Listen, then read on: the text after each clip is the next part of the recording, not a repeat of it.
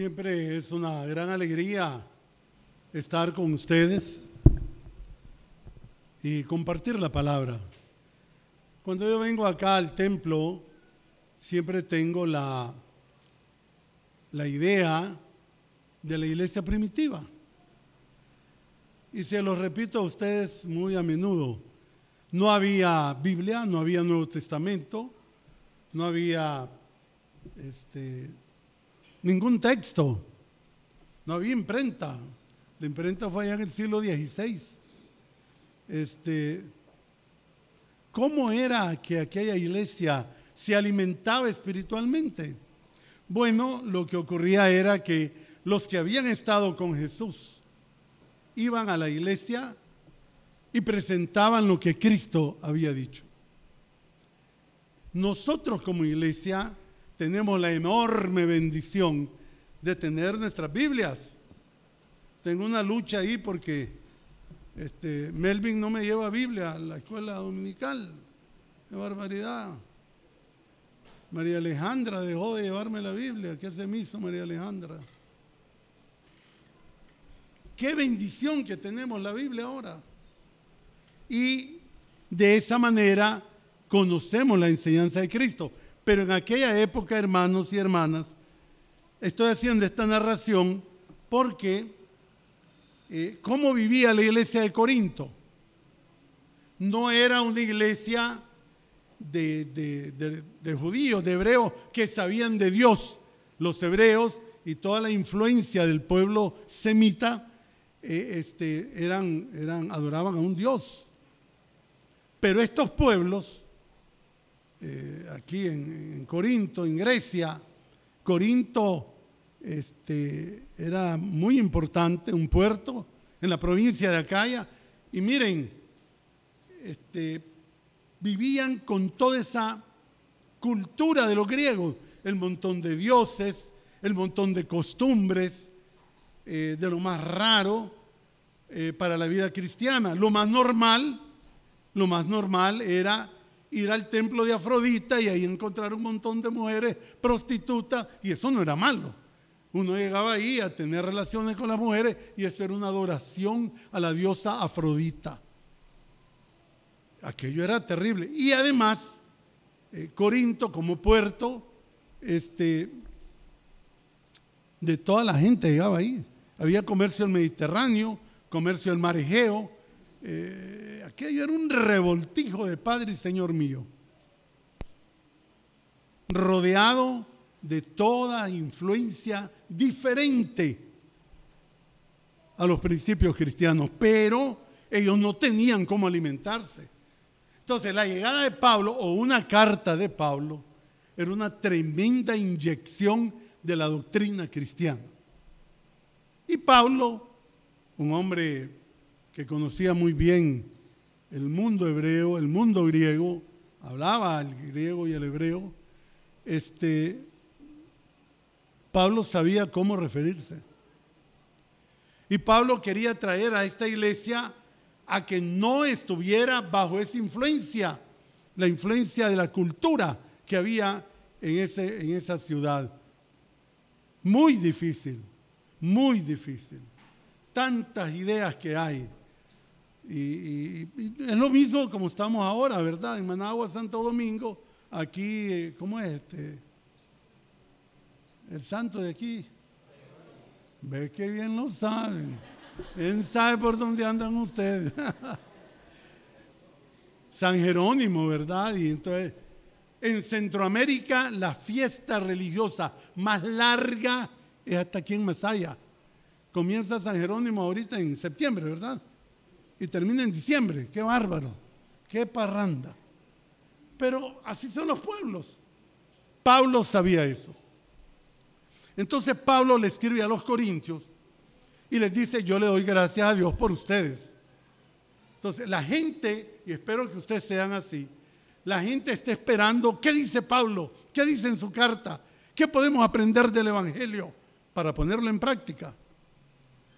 Está ansiosa la gente y debemos de tener cuidado los que venimos aquí a predicar para que la gente pueda captar el mensaje del Evangelio, no mis ideas no mis ideas. Gracias les doy a Dios por ustedes, por la gracia de Dios que les ha dado en Cristo, porque ustedes fueron enriquecidos de muchas maneras, en palabra, en ciencia, en el testimonio. Así que a ustedes nada les falta. Miren que, cómo entra Pablo, muy positivo. Nada le falta. El Evangelio no debe ser de, de saherir, no debe ser de, de golpear. No, el Evangelio tiene que ser así. Pablo es muy inteligente y agradece al Señor por todos ustedes, hermanos y hermanas. Así les dice. ¿Se acuerdan cómo trató Pablo ahí a los griegos, allá en Atenas, cuando vio el montón de, de dioses, de estatuas? ¿Se acuerdan qué hizo? Les dijo, atenienses, perdidos, idólatras, así les dice. ¿Cómo les dice? Atenienses, veo que ustedes son muy religiosos, he visto gran cantidad de dioses, qué tremendo, ustedes son muy religiosos. Y, este, miren, eh, he encontrado una serie de ídolos ahí, pero encontré un altar ahí que dice al Dios no conocido y de eso quiero hablar. Qué bonito, ¿ah? No que me vaya a predicar usted y le diga ahí a su abuela, a su suegra, eh, idólatra, pensando en San Jerónimo, te vas a ir al infierno. Ese no es el Evangelio. No es que estoy diciendo que no hay que atacar el pecado, pero la forma como debemos de tratar. Pablo hace esto. Y, y dice Pablo, este, en medio de toda esta situación y en la que ustedes viven, sepan una cosa Dios es fiel. Dios es fiel. Es fiel y los ha llamado a la comunión con Cristo. Y ahí es donde yo voy a comenzar mi sermón. ¿Ve que voy bien? Hasta ahorita. El Salmo 139 es un salmo que debiera de ser para nuestra meditación. Tres cosas voy a decir de este salmo. Si lo tienen ustedes ahí, ábranlo. Señor Don, ¿qué se me hizo el Señor Don? Don, ¿cómo se llama? El esposo de Doña. Ah, aquí está. Don Javier. No, no, ahora es Franklin. Franklin, andate ahí al Salmo 139, por favor. Y voy a hablar de los primeros seis versículos. Pueden tenerlo en pantalla y ahí pueden ir leyendo. Hermanos, dice la palabra de Dios. Quiero que me escuche eh, toda esta chavalada. Germán, Melvin, Derek, Alfredito, especialmente con ustedes. A mí me gusta mucho para los jóvenes y para todos. Señor, tú me conoces. Tú eres fiel, Señor. Eso está sentado. Él cumple. Pero yo quiero hablar de mí, Señor. Señor, tú me conoces. Sabes cuando me levanto y cuando me siento. Cuando estoy de pie y cuando estoy sentado. Vos me conoces. Aún a la distancia me lees el pensamiento. El Señor conoce. Creo que aquí ya les he dicho que cuán beneficioso fuera para todos nosotros cuando al hablar, y entonces le doy un abrazo a, Mauricio, ¿qué tal hermano? Pero que mi pensamiento saliera como los paquines y que allí arribita, este chavalos sinvergüenza, vagos. Si nuestros pensamientos salieran así, ¿de qué cosas nos daríamos cuenta? Y Kimberly que me está viendo, y entonces yo le veo, ¿qué estará pensando Kimberly allá? Señor, tú me conoces. No tengo nada que esconderme, Señor. Tú sabes mis pensamientos, mis trajines, mis ansiedades, mis dificultades, mis pleitos de familia, mis pleitos en el hogar. Señor, vos conoces todos mis caminos. Señor, te son familiares. Eso lo dice. Ahí lo están leyendo. No ha llegado mi palabra a la, lengua y vos ya sabés de qué te voy a pedir. Ya lo sabes todo. Tu protección me envuelve por completo, me cubre con la palma de tu mano. Este conocimiento no lo puedo comprender. Rebasa mi pensamiento. Señor, Dios es amor. Dios nos ama, Dios nos cuida, pero nos conoce. Te conoce a vos y me conoce a mí. Tu conocimiento es tan maravilloso que rebasa mi comprensión. Es tan sublime que no lo puedo entender. Señor, tú me conoces. Conoce lo que, lo que hace Roxana, lo que hace Kimberly, lo que hace Derek, Eric Mauricio, lo que hace cada uno de nosotros, el Señor lo sabe. Hoy estaba diciéndole a los muchachos en la clase de dónde viene la palabra hipócrita. Y en el griego, en el teatro griego, solo había un artista. Y entonces los diferentes personajes, él los representaba. ¿Y cómo lo hacía? Se cambiaba de máscara. En griego, hipócrita quiere decir actriz, artista, eso es lo que quiere decir. ¿Ah? Máscaras, máscaras. Póngase la máscara que quiera, hermano. Dios te conoce. Dios te conoce a vos y me conoce a mí. Eso es lo primero que quiero que lo veamos en el Salmo 139. Segundo, ah, pero de pronto, como que yo quiero irme fuera de Dios. De pronto cuando me siento así, que he hecho cositas que no debía haber hecho, me voy a esconder. ¿A dónde puedo alejarme de tu espíritu? ¿A dónde podré huir de tu presencia? Si subiera al cielo, ahí estás. Si pusiera mi cama en el fondo del abismo, ahí estás vos, Señor. Si agarrara las alas del alba y me, remontara en los cielos, ahí está. No me puedo esconder de vos. Y Jonás en las tripas de aquel animal, Señor, sácame de aquí. El Señor lo oyó en las tripas de ese animal, allá en la profundidad del mar. Yo no sé en qué tripas está vos ni en qué profundidad. Dios te oye. No nos podemos esconder, jamás. Si me elevara, si me fuera a los extremos del mar, aún allí tu mano me guiaría, me sostendría tu mano derecha. No me puedo ocultar. Puedes engañar a tu mamá, la Ofelita, sí, la puedes engañar. Puedes engañar a tu papá, a don Amadeo. No está por ahí la, la Noemí, ahí está la Noemí. Nos podemos engañar, pero a Dios no. Siempre recuerdo la frase del señor Churchill. Nos pueden engañar a muchos por mucho tiempo pero no nos van a engañar a todos todo el tiempo.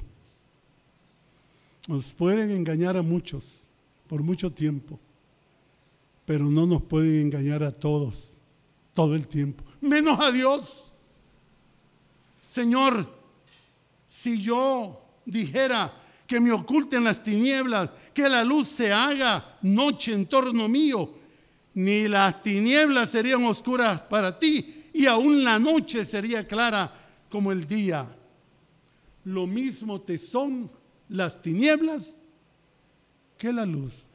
No nos podemos esconder. Por muy religiosos que seamos. Porque andemos de rodillas. Porque digamos 100 plegarias al día. Porque si no sabemos el Salmo 119 de memoria. Eso no es. Es como vivís vos cada día. ¿Cuál es tu testimonio? Dios es fiel. Nosotros somos los que fallamos. Dios es fiel, hermanos, hermanas. No le echemos la culpa a Dios de las cosas que hacemos.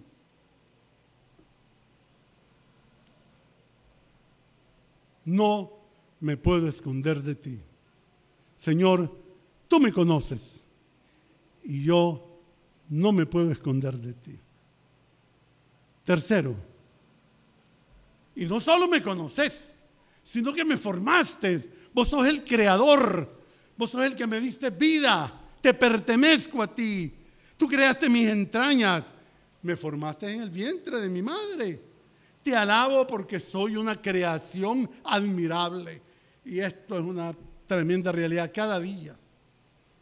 Aquí el Darrell, nuestro muy querido hermano, el doctor,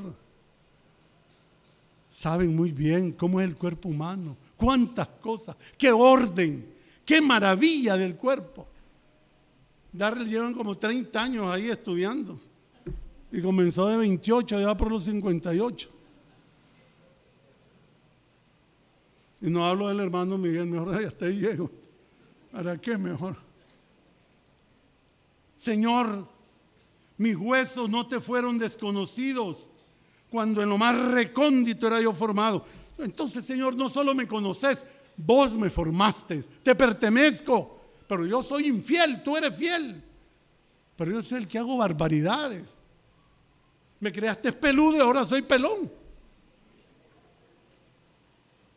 Señor, tú me conoces, no me puedo esconder de ti, pero no solo me conoces, me formaste, te pertenezco, tú me has dado la vida.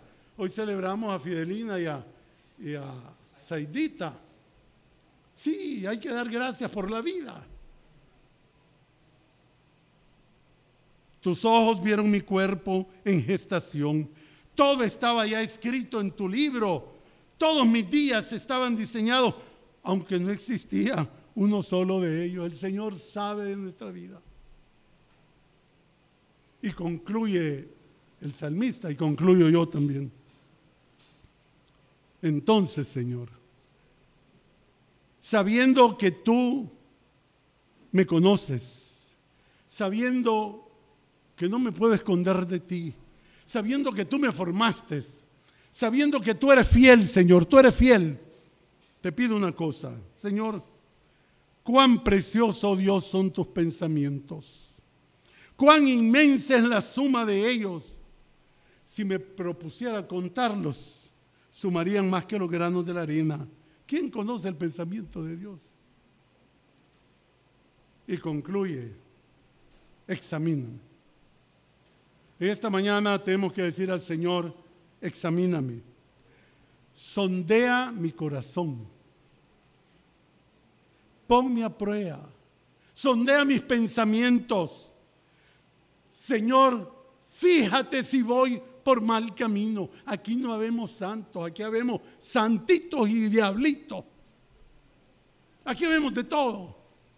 Hay gente que cree que los que venimos aquí somos gente piadosa. No, somos pecadores que queremos decirle cada día al Señor, ayúdame. O como dice el salmista, examíname, oh Dios.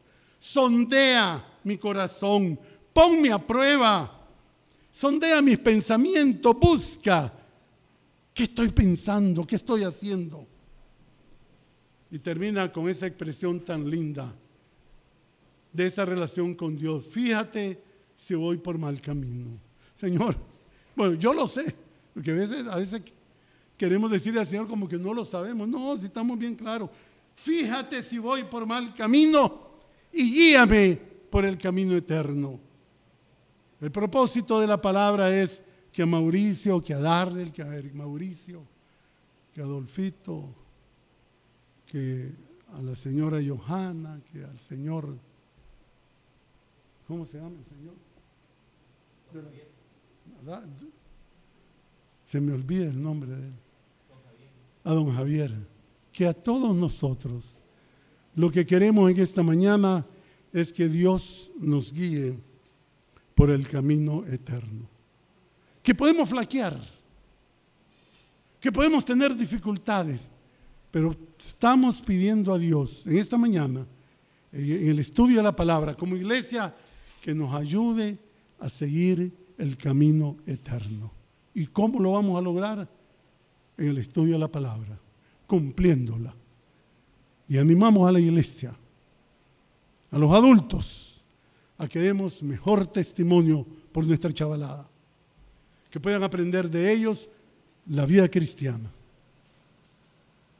Urge, Señor, que me digas si voy por mal camino. Garroteame, enderezame, pero guíame por el camino eterno. Que a esta iglesia, Iglesia Bautista, Filadelfia, seamos guiados por el camino eterno. Yo le pregunto a mis muchachos en la clase dominical, ¿dónde va a estar usted dentro de 10 años, 15 años? ¿Dónde? Y ahí conversamos.